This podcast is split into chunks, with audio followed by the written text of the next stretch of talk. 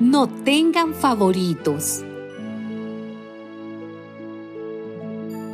Ustedes, hermanos míos, que creen en nuestro glorioso Señor Jesucristo, no deben hacer discriminaciones entre una persona y otra.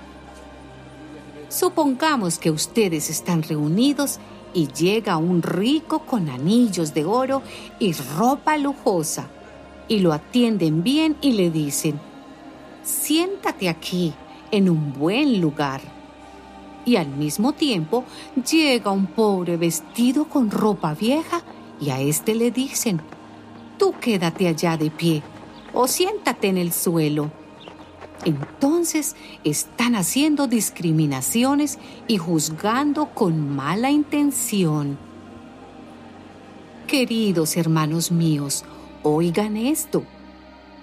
Dios ha escogido a los que en este mundo son pobres para que sean ricos en fe y para que reciban como herencia el reino que Él ha prometido a los que lo aman.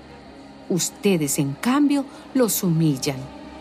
¿Acaso no son los ricos quienes los explotan a ustedes y quienes arrastras los llevan ante las autoridades?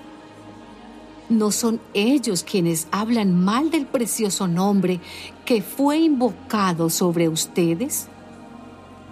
Ustedes hacen bien si de veras cumplen la ley suprema tal como dice la escritura. Ama a tu prójimo como a ti mismo. Pero si hacen discriminaciones entre una persona y otra, cometen pecado y son culpables ante la ley de Dios.